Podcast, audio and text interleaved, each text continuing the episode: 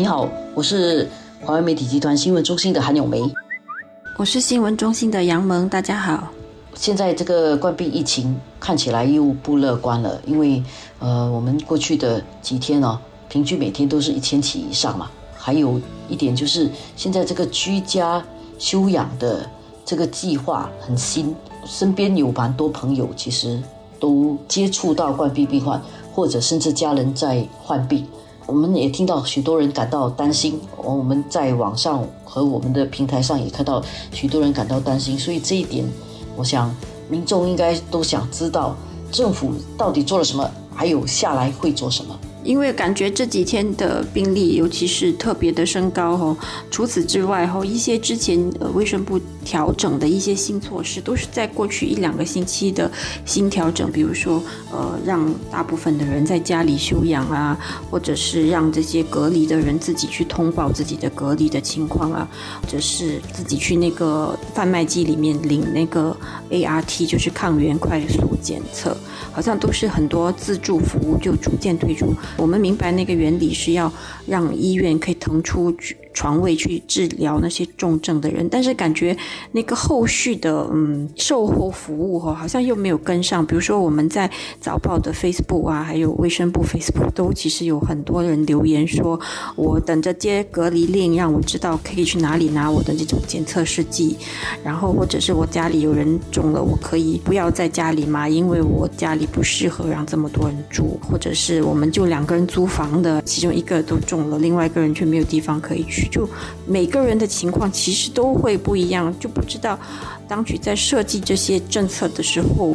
呃，有没有考虑到各种各样不一样的情况，有考虑清楚了才去设计一套吗？还是就是说边设计边调整？这个部分会让许多人感到担忧的，因为我们接触的一些朋友们都有一种感觉是，这次是不是？疫情，它政府这边是不是有一点很难以控制了？所以以至于让一些人感到觉得被放生，就是说我感染了，你让我回家，我回家了又没有通知我该做什么。有些人就自己就好了，有些人没有好，那怎么办？呃，虽然讲说，如果你的出现严重的呼吸问题的话，可以打九九五到医院去，但是以现在这么多人患病的那个情况来讲，我们也不确定打九九五之后是不是马上有救护车可以来送你去医院。所以，虽然这些事情是可能还没有发生，但是你想象它可能会发生，这种焦虑感就会让民众感到担忧了。虽然是说打了疫苗，大部分的人都是轻症，但是。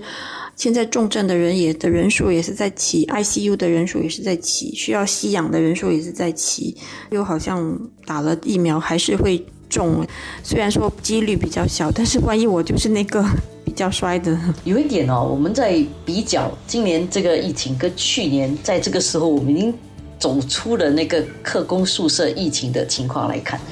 我自己。觉得这一次的这个覆盖面跟要解决的难度啊，似乎比上次在